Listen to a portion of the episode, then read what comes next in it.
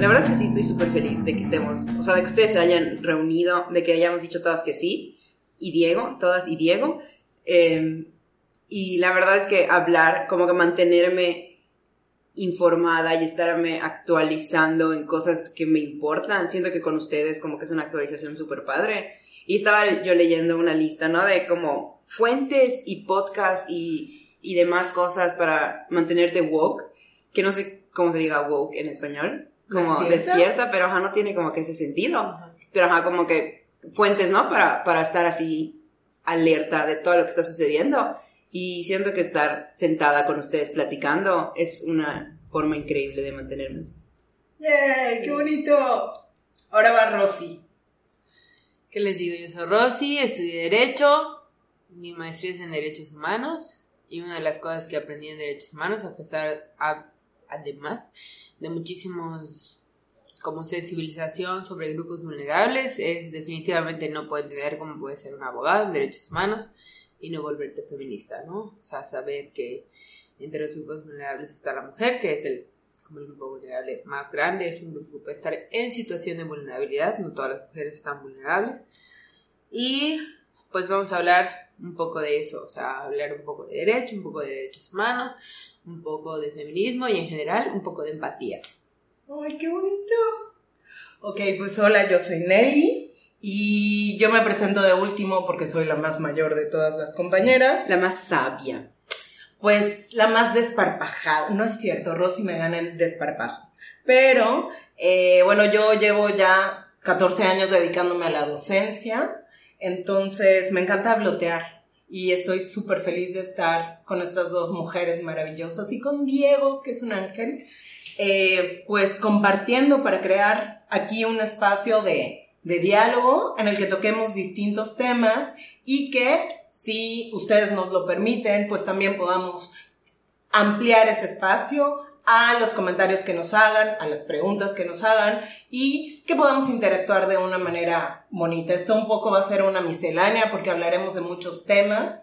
Eh, pues yo al menos siempre hablando de lo poquito o lo mucho que sé sobre lo que sea que vayamos a hablar, pero siempre hablando como desde la experiencia y desde nuestras vivencias, ¿no? Que eso creo que puede ser muy valioso. Así es. Pues el primer tema que queríamos tocar, porque fue hace poco una controversia en nuestro estado, es el matrimonio igualitario. El miércoles 10 de abril, en el Congreso del Estado de Yucatán, se votó respecto al matrimonio igualitario. Eh, previamente, un día antes o unos días antes, hicieron como el proyecto de lo que se iba a hablar y, parecía el panorama muy diferente, ¿no? Porque la mayoría de los diputados votaron a favor y solo dos estuvieron en contra, entonces parecía que iba a haber una buena, un buen resultado, ¿no? Cuando ya llegaran. Esto es importante porque, ¿cómo es? Cuando regularmente como que votan por los proyectos, dan de cuenta que es como un borrador, ¿no? O sea, se vota por un borrador del dictamen que se va a discutir el día siguiente respecto para saber ya si se aprueba o no se aprueba. Eh, creo que es muy importante puntualizar que todo el procedimiento en el Congreso del Estado de Yucatán fue un procedimiento muy doloroso y muy irrespetuoso. Este lleva ya creo que es desde el 2015 lo que salió de la Suprema Corte de Justicia, entonces ya lleva cuatro años de retraso el Estado de Yucatán, en la península de hecho somos el único estado que no lo ha aprobado y en el país en general hay 14 estados que ya legislaron pues, a favor del matrimonio igualitario. Eh, les decía que todo el procedimiento fue como muy doloroso y muy porque empezaron como que, ah, pues hay que votar, primero tardaron mil años, pues son cuatro años desde que salió y no habían querido los diputados legislar. ¿Y por qué?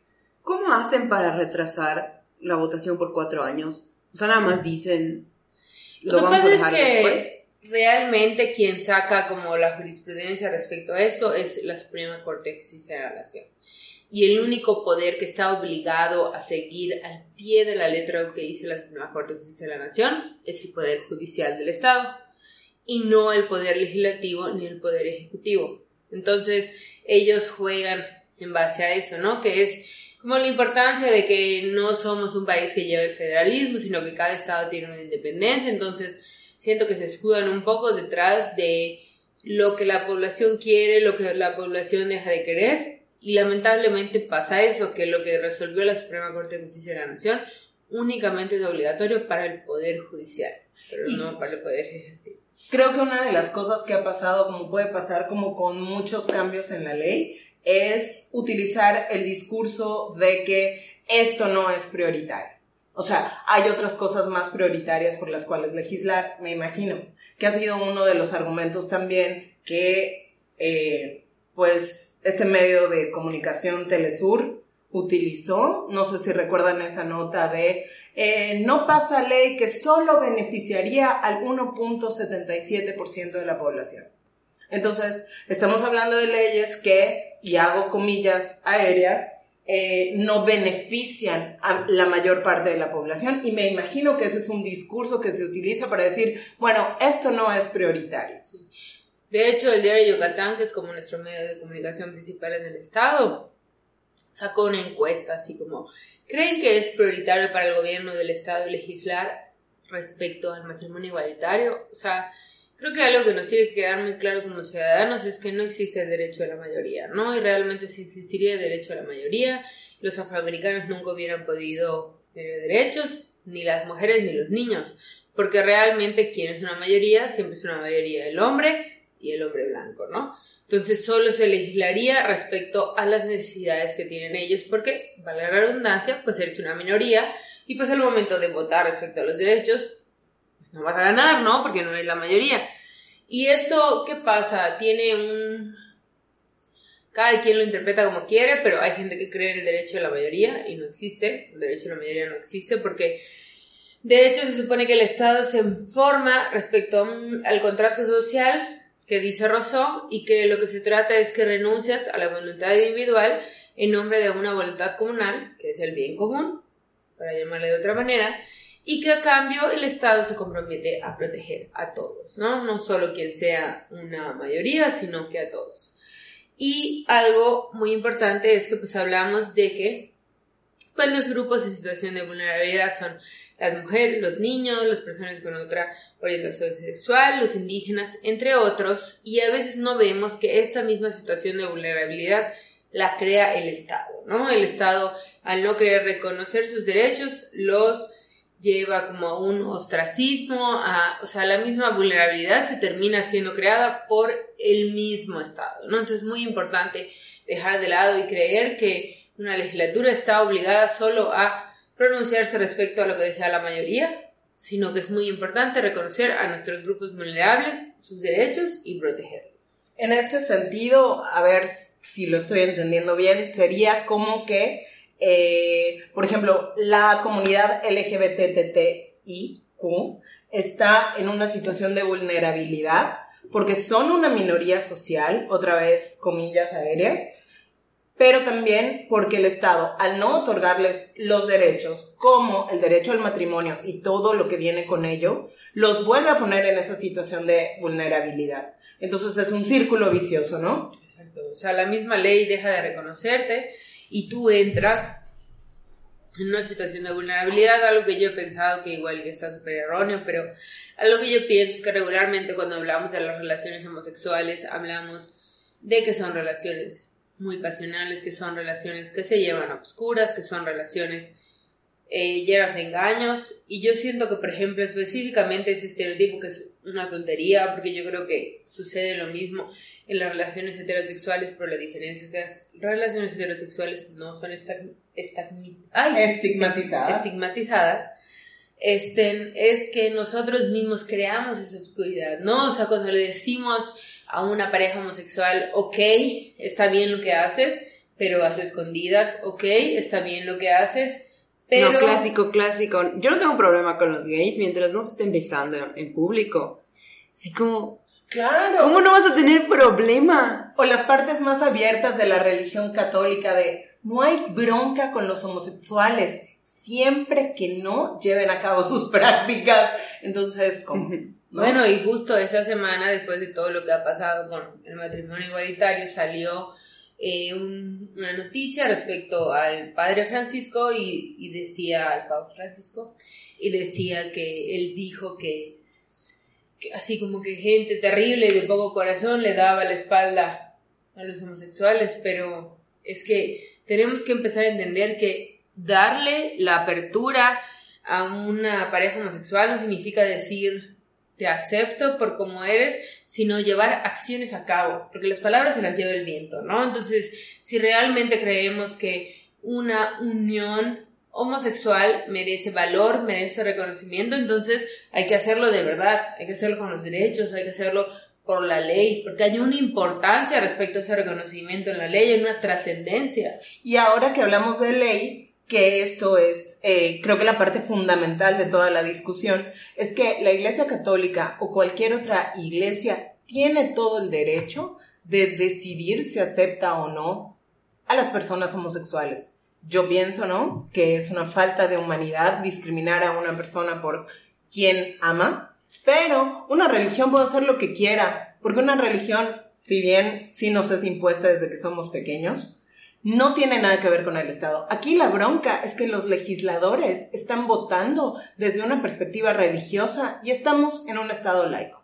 Porque, amigos y amigas que nos están escuchando, yo me atrevería a decir que no hay ningún argumento no religioso para justificar el no legislar sobre las eh, uniones entre personas del mismo sexo. No se me puede ocurrir Mi ningún favorito argumento que es- no sea religioso. Se va a extinguir la raza humana y yo pienso, por favor, sí. O sea, que se extinga. Pero además, además es que, ok, aquí lo que me parece súper extraordinario son estos argumentos que hablan, siguiendo lo que dice Rosy de se va a extinguir la raza humana, nos vamos a dejar de reproducir, se va a acabar con la familia tradicional, o sea, ¿cómo? Cada vez que dos homosexuales se casan, una pareja heterosexual se divorcia, o sea, no sé cómo hacen sus matemáticas estos compas, pero Sí, y además, o sea, no hay argumentos. el estar como promoviendo la, la familia tradicional, entre comillas, igual están sacando todas las mamás solteras. O los papás solteros. Los papás solteros. O los chicos que viven con sus abuelos. O sea, O sea, en realidad, ¿cuál es la por- el porcentaje de una familia tradicional, de mamá, papá e hijos? O sea, es mínimo. O sea, si empiezas a sacar todas ya las- los números y todas las mamás solteras, todos los papás y demás, o sea, las familias reconstruidas. exacto. ¿Y realmente podemos decir que siempre la familia tradicional es la familia más funcional? O sea, porque yo que vengo de una familia compuesta, pues a mí mi familia compuesta me funciona perfecto. O sea, tampoco podemos hablar de que, o sea, y esto no es una cuestión, o sea, la diferencia es que el reconocimiento de la ley per se no se ha dado. Pero igual, por ejemplo, yo pienso, es una familia, un hombre y una mujer que no conciben hijos. Claro. Eso es una familia y ese realmente es el derecho que tenemos, el derecho a construir una familia, ¿no? Y la tenemos desde que nos unimos con alguien más, o sea, y a veces sin ni siquiera unirnos con alguien más, ahora que tenemos todas estas nuevas generaciones, que por ejemplo, yo tengo un grupo de 10 amigas de toda la vida y solo 4 se han casado, ¿no? Tenemos 30, 31 años y de pronto así a mis familiares les parece súper raro. Y, y, ¿Y cuándo va a tener familia? ¿Cuándo va a tener hijos? Y entonces dices, ah, bueno, entonces una familia estéril tampoco es una familia porque bajo sus Esquemas. ajá, pues no son. Claro. Y esto nos lleva, bueno, a discusiones filosóficas y nos puede llevar a discusiones religiosas, pero de nuevo, aquí la bronca es que es una situación de derechos. Y todos los ciudadanos pagamos impuestos, todos los ciudadanos tenemos que cumplir con nuestras obligaciones de ciudadanos, todos los ciudadanos somos sus- susceptibles a eh, tener un castigo si no cumplimos con una ley. Entonces, si todos los ciudadanos estamos bajo este mismo régimen de pues responsabilidades, ¿por qué no todos los ciudadanos tenemos el acceso a los mismos derechos? O sea, eso es lo que no, no se vale. Y eso es lo que resulta muy indignante, ¿no? A mí me parecía terrible toda esta gente que estaba festejando eh, que no se hubiera aprobado el matrimonio igualitario, porque pues estaban festejando negarle derechos a alguien más. O sea, el triunfo que festejaban era quitarle derechos a alguien. no entiendo cómo eso es festejable bajo ningún parámetro, ¿no? Es como, como si festejáramos que las mujeres ya no pudieran manejar, como si festejáramos que los indígenas ya no pudieran votar. Y, y me parece que la manera en la que el Estado ha permitido que estos grupos de extrema derecha se infiltren e infiltren su agenda es sumamente preocupante y es peligroso, además. Ese mismo día una diputada del Movimiento Ciudadano habló al respecto y la verdad estuvo muy bien todo lo que dijo y una de las cosas que dijo era que no aprobar el matrimonio igualitario significaba reconocer que había ciudadanos de segunda. Y es una realidad, o sea, cuando yo no apruebo el matrimonio igualitario, entonces yo dejo claro que hay ciertos ciudadanos que sí se merecen accesar al derecho del matrimonio y otros no. Yo creo que algo muy importante es, mucha gente dice, ¿por qué? ¿Por qué la palabra matrimonio? ¿No? ¿Por qué la misma institución? Y eso es muy importante por dos cosas. Uno, porque ¿por qué no? o sea, el matrimonio es una institución civil que como todas fue creada por el derecho para regular el Estado y como todas es tendiente a cambios. O sea, hace muchos años en el derecho romano se hablaba de que las mujeres y los niños eran una propiedad extendida fuera de un esposo, de un padre, y esto podría continuar siendo así, ¿no? Si pensáramos que las instituciones civiles son estáticas, entonces tendríamos que seguir respondiendo a lo que pasó en 1500, ¿no? Y no lo que pasa ahora en el 2019. Y eso es muy importante, ¿no? Reconocer que como una institución social, una institución civil, una institución del derecho, es una institución que está obligada a actualizarse a las realidades, número uno.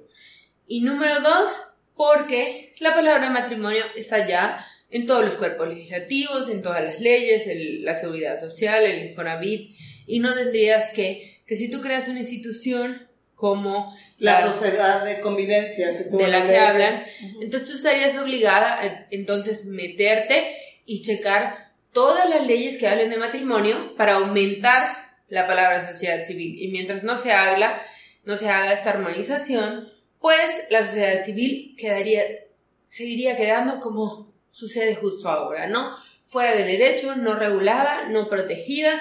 Entonces realmente no haría un gran cambio, ¿no? O sea, yo pongo la sociedad civil, pero si las demás leyes no la protegen, es lo mismo que no. Y por eso la palabra matrimonio es la que debe ser. Uno, porque es una institución tendiente a cambio que tiene que cumplir con las, con las realidades sociales que hay actualmente. Y dos, porque ya está contemplada en todos los demás derechos. Y, ¿por qué no? O sea, decir que un matrimonio homosexual no puede ser considerado como un matrimonio porque no puede tener hijos, porque no puede procrear, porque no puede perpetuar la especie. Entonces también estaríamos diciendo, por ejemplo, que aquellas parejas heterosexuales que no tienen hijos tampoco son consideradas un matrimonio, tampoco son consideradas una familia, ¿no? O sea, si nos ponemos así de estrictos. Y pues es una puntería, ¿no? Como, como justo dijo Nerea, las familias hoy en día son una cosa tan distinta, tan diversa, tan compleja, que sería estúpido reducirlas a un papá y una mamá y los hijos que tienen, ¿no? O sea, yo creo que todos, incluso los que hayamos tenido la educación más tradicional, sabemos que no funciona así, o sea, que las familias son mucho más allá de lo que puede y no puede contemplar la ley. Sí, por supuesto. Y como tú dices, las leyes se tienen que adaptar a las realidades sociales. No la realidad social se tiene que adaptar a la ley, sobre todo si hablamos de leyes que resultan injustas, como pues no considerar a todos los ciudadanos y a las ciudadanas bajo el mismo esquema. Nerea, por ejemplo, ¿tú, ¿tú qué piensas? Has estado muy callada, pero... Es que estoy prestando mucha atención porque Rosy sabe mucho de derecho. o sea, estoy diciendo muchas cosas que yo así ni había pensado. Yo nada más gritando y vomitando con todo lo que sucedió, pero ajá, pues no lo estaba yo... O sea, no, no estaba yo haciendo como que nada racional, porque la verdad a mí sí me molestó horriblemente como ustedes, pero ustedes tienen toda esta calma y zen de poder verbalizarlo. ¿Por qué me ibas a preguntar? E, es que precisamente, o sea, ¿tú cómo lo viviste? O sea, porque ya hablamos como de la parte del derecho, pero también hablar de, bueno, ¿y qué es lo que sentimos las personas cuando supimos el fallo? Pues yo cuando estaba en votación, y, o sea, que de, primera instancia como que era una estupidez que esté en votación los derechos de una persona, bueno, de las personas, eh, yo sí creí, o sea, yo sí me fui con la finta que se había hecho en los medios que, esta- que como que estaba muy favorable. O sea, yo la verdad me desperté ese día y dije, ay, hoy vamos a celebrar todos. O sea, como que no creí que iban a votar en contra. O sea, ilusamente, porque parece que tengo dos años. Este, pero yo sí estaba así súper positiva y, di- o sea, sí me, sí me la creí, ¿no? Para dar un poquito de contexto, este, perdón, pero esto es súper importante porque eh, esto yo nunca lo había visto en Mérida, pero las votaciones se transmitieron y la gente las estaba siguiendo. O sea, la gente estaba siguiendo el proceso de votación. Como un Yo- partido de fútbol, de Chivas Exacto. contra no sé quién. Sí, eh, exacto. Ahí está todo nuestro conocimiento. Chivas contra los acereros. Ajá. Estoy hablando de dos deportes diferentes. Fue a propósito. Todo que yo ni sé qué son los acereros. ¿De, de qué deporte es? Suena como a fútbol americano. Ah, ok. Nadie sabe aquí nada de deportes. O sea, Nunca refiriéndote de... a los Steelers. ¿No son acereros? Pues sí, Sí supongo. suena. ok, bueno, ajá, sí lo estábamos viendo, pero ajá. Ah, no, era dar el contexto de que fue algo tan grande. Yo no había visto en estos 35 años, nunca, que alguien siguiera tan cuidadosamente un proceso de votación local. Entonces también poner el contexto de que, bueno, la gente lo estaba siguiendo por las transmisiones de Facebook, por ejemplo, y también había gente ahí de ambas facciones siguiendo la votación en vivo. Entonces sí fue como un fenómeno bastante interesante que creo que yo no había visto y no sé si alguna de ustedes No. recuerda algo así, ¿no? No, o sea, aquí en Yucatán no. O sea, creo que los, las cosas más recientes que nos han importado, pues fue la votación de presidencia, diciendo que a nivel mundial, Trump. Trump, ajá, o sea, yo en un bar, en día de mi cumpleaños, viendo como un maldito iba a ser la cabeza del país más poderoso, pero bueno. Em, no, la verdad es que cuando, o sea, yo estaba así súper positiva y de repente, o sea, el mensaje, yo me enteré por primera vez porque Rosy mandó un mensaje que dijo que no se aprobó y yo, no es cierto, o sea, es como que no, no puede ser. Y ya me metí a internet como para ver las, o sea, qué, qué estaba pasando y pues sí, no se había aprobado y la verdad como que sí se sintió un, o sea, lo primero es como que una traición, ya sabes, o sea, tu propio estado, tu propio estado es, les- o sea, Te tra- es que Es una sí, traición. no lo pudiste haber hecho mejor. Yo igual sentí eso. Me traicionaron. Así me sentí. Me sentí traicionada. Así de. ¿Qué? ujú. Ajá.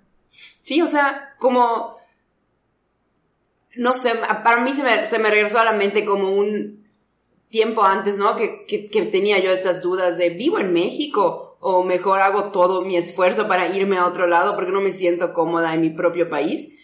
Y al final como que amo México ahorita en estos puntos de mi vida, estoy así, jamás me quiero ir, o sea, estoy así súper enamorada de mi país. Y como que este, esta cosa me hizo sentir, coño, me debo de ir. O sea, como que, ¿qué hago acá?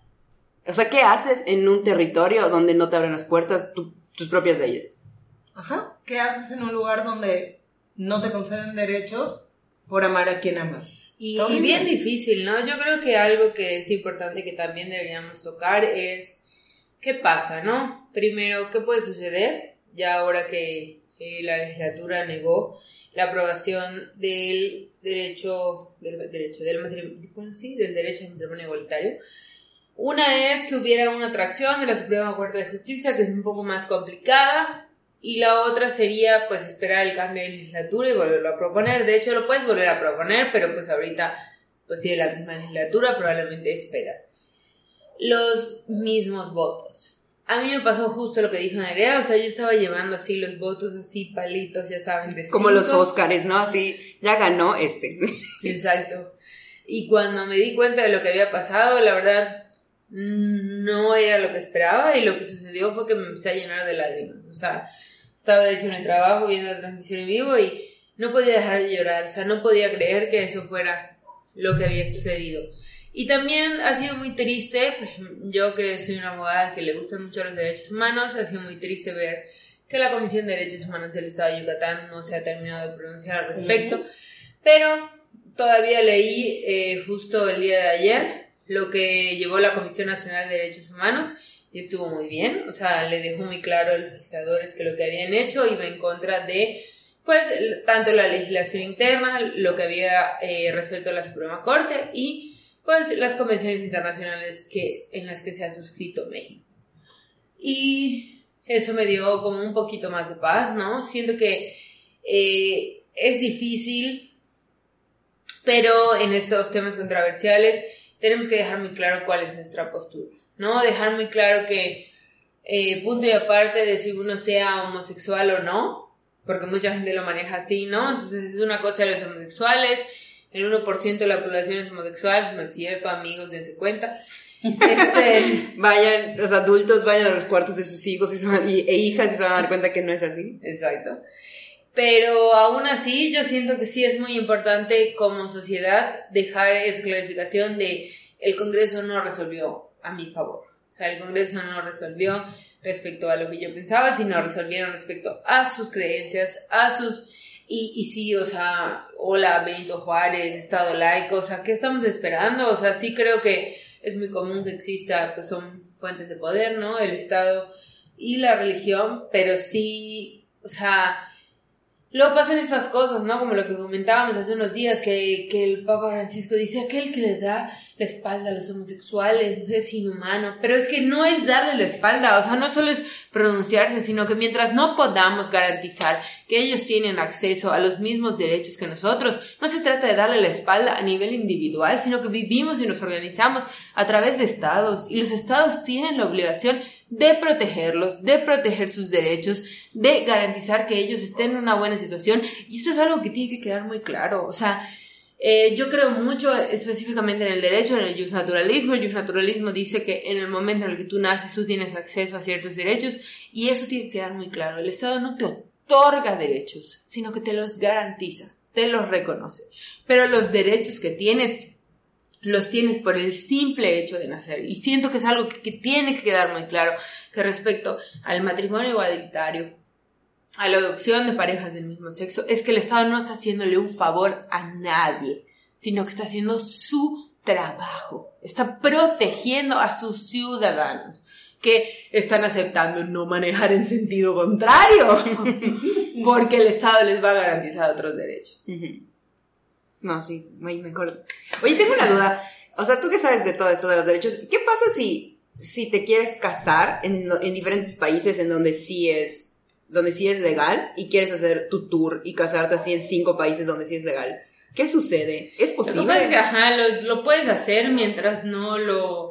O sea, tienes que traerlo aquí y homologarlo a tu país y que haya el reconocimiento en tu país. Como que si no, es eso de mucha gente que dice, me casé, pero me casé en Las Vegas. Sabes, así, o sea, no se casó aquí. Y entonces sí tienes que hacer a través de notario un procedimiento para que se reconozca aquí.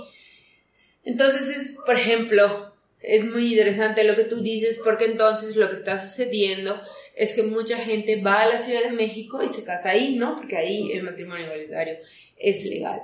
Pero entonces te pasa que cuando llegas aquí y tratas de homologarlo al derecho del Estado y tratas de que sea reconocido, tu Estado no tiene la figura y entonces es un problema cuando quieres ir, por ejemplo, al Seguro Social, cuando estamos hablando de derechos hereditarios, que es una joda. Todos lo deberían hacer, pero es una joda que entonces, si yo no dejo un testamento en el que diga específicamente cuáles son los derechos que tiene mi pareja, entonces mi pareja no tiene ningún derecho, o eh, la vida no lo quiera, pero por alguna razón terminas en un hospital, en una situación grave, y tú que eres su pareja de toda la vida, no puedes tomar una decisión porque legalmente no eres reconocido como tal, no eres nadie. Y eso creo que es algo que tiene que quedar muy importante, que el mensaje que manda el Estado a las parejas homosexuales es que para ellos son invisibles, que sus uniones de facto no existen.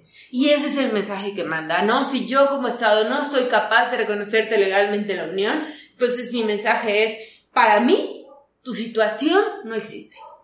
¿No? Entonces, por eso es tan importante porque se vuelven, y eso es una de las cosas más difíciles de los grupos vulnerables, es que se vuelven invisibles ante el Estado. O sea, Sí, cada vez... Y, y es un efecto súper fuerte que, por ejemplo, en, en el momento en que el Estado lo reconozca, de verdad va a haber un efecto positivo hasta en las escuelas. O sea, un niño o una niña de primaria que, se, que sea gay en una primaria, o sea, siento que va a tener en algún punto las puertas más abiertas por las, por las administraciones, si esto es algo legal, ya sabes. O sea, como que no hay otra cosa legal que pueda, como, eh, ¿cómo se dice? Como que soportar o apoyar como por detrás a toda la comunidad gay. Y siento que, por ejemplo, en las escuelas, sobre todo aquí en, bueno, en, en diferentes partes de México me imagino que ha de ser igual, pero, o sea, como que no hay ni siquiera una sensibilización de la comunidad gay en escuelas.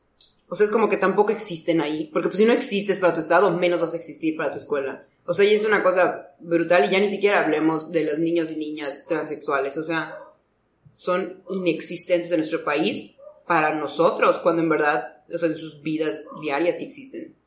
O sea, ahí es todo un efecto que necesitamos que ya ocurra. Y que creo que la ventaja de todo lo que está pasando ahora es que el clima social nos está hablando de que la gente no se va a quedar callada.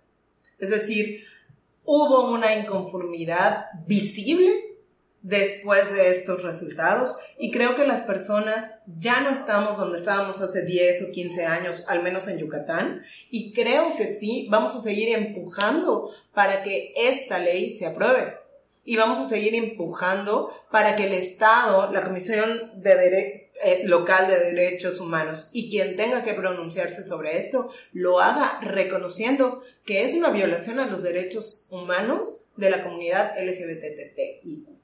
Entonces, creo que ahorita lo más importante es que la indignación que nosotras estamos sintiendo aquí, que nosotros estamos sintiendo aquí, no es algo, no es la excepción, ¿no?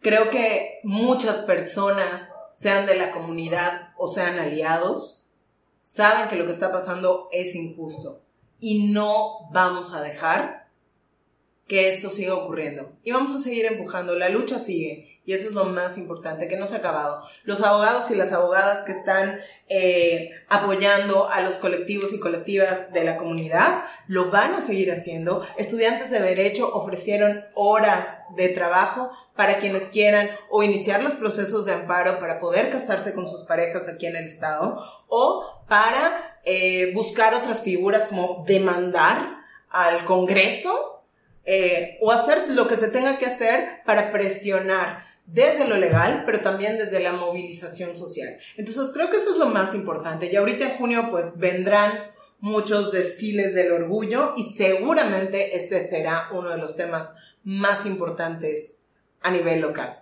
Sí, va a estar buenísimo junio.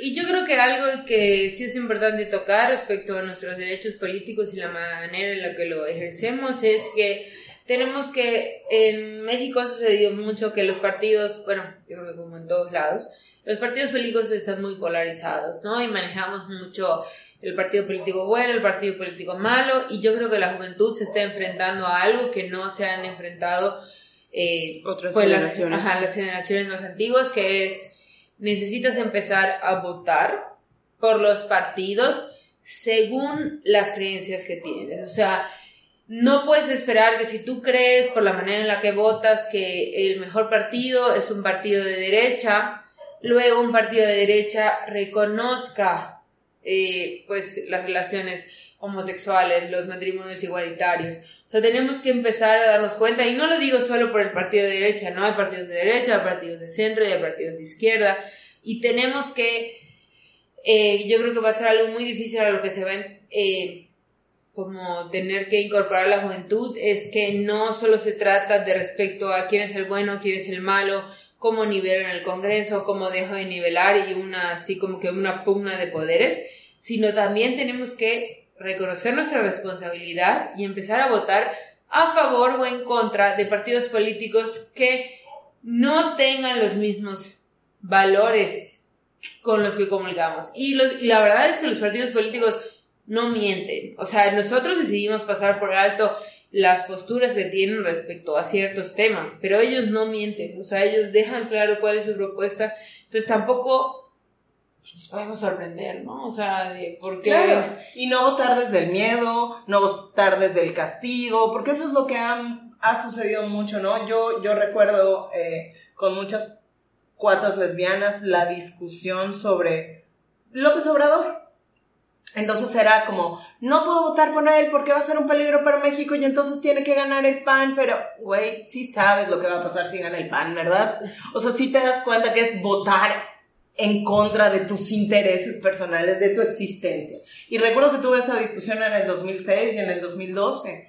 Ahorita no tuve esta discusión porque dos gobiernos, eh, bueno, uno del PAN y uno del PRI, demostraron que, que pues votar desde el miedo no era la mejor opción. Digo, con esto no estoy diciendo que la mejor opción haya sido, o sea, López Obrador, lo que quiero decir es que hacer una votación pensada dándonos cuenta de cuáles son los representantes que representan los valores con los que comulgamos, como decía Y Rosy. empezar a ver a otros partidos políticos, ¿no? Estamos muy acostumbrados a PAN, PRI, PRD, porque son los, los partidos políticos más antiguos, y no tengo específicamente nada en contra de ellos, pero pues sí hay otros partidos políticos, o sea, empezar a votar a conciencia, ¿no? Si vas a votar por el PAN, que sea conciencia, o sea, que no sea una estrategia, como dijo Nelly, una No, situación o, o algo de que estás acostumbrado, ¿no? Es así como... Ah, porque No, toda mi porque toda mi familia lo hace, o si vas a votar por el PRI o si vas a votar por el PRD, o sea, es nuestra obligación informarnos, saber cuáles son las posturas respecto a los temas que nos interesan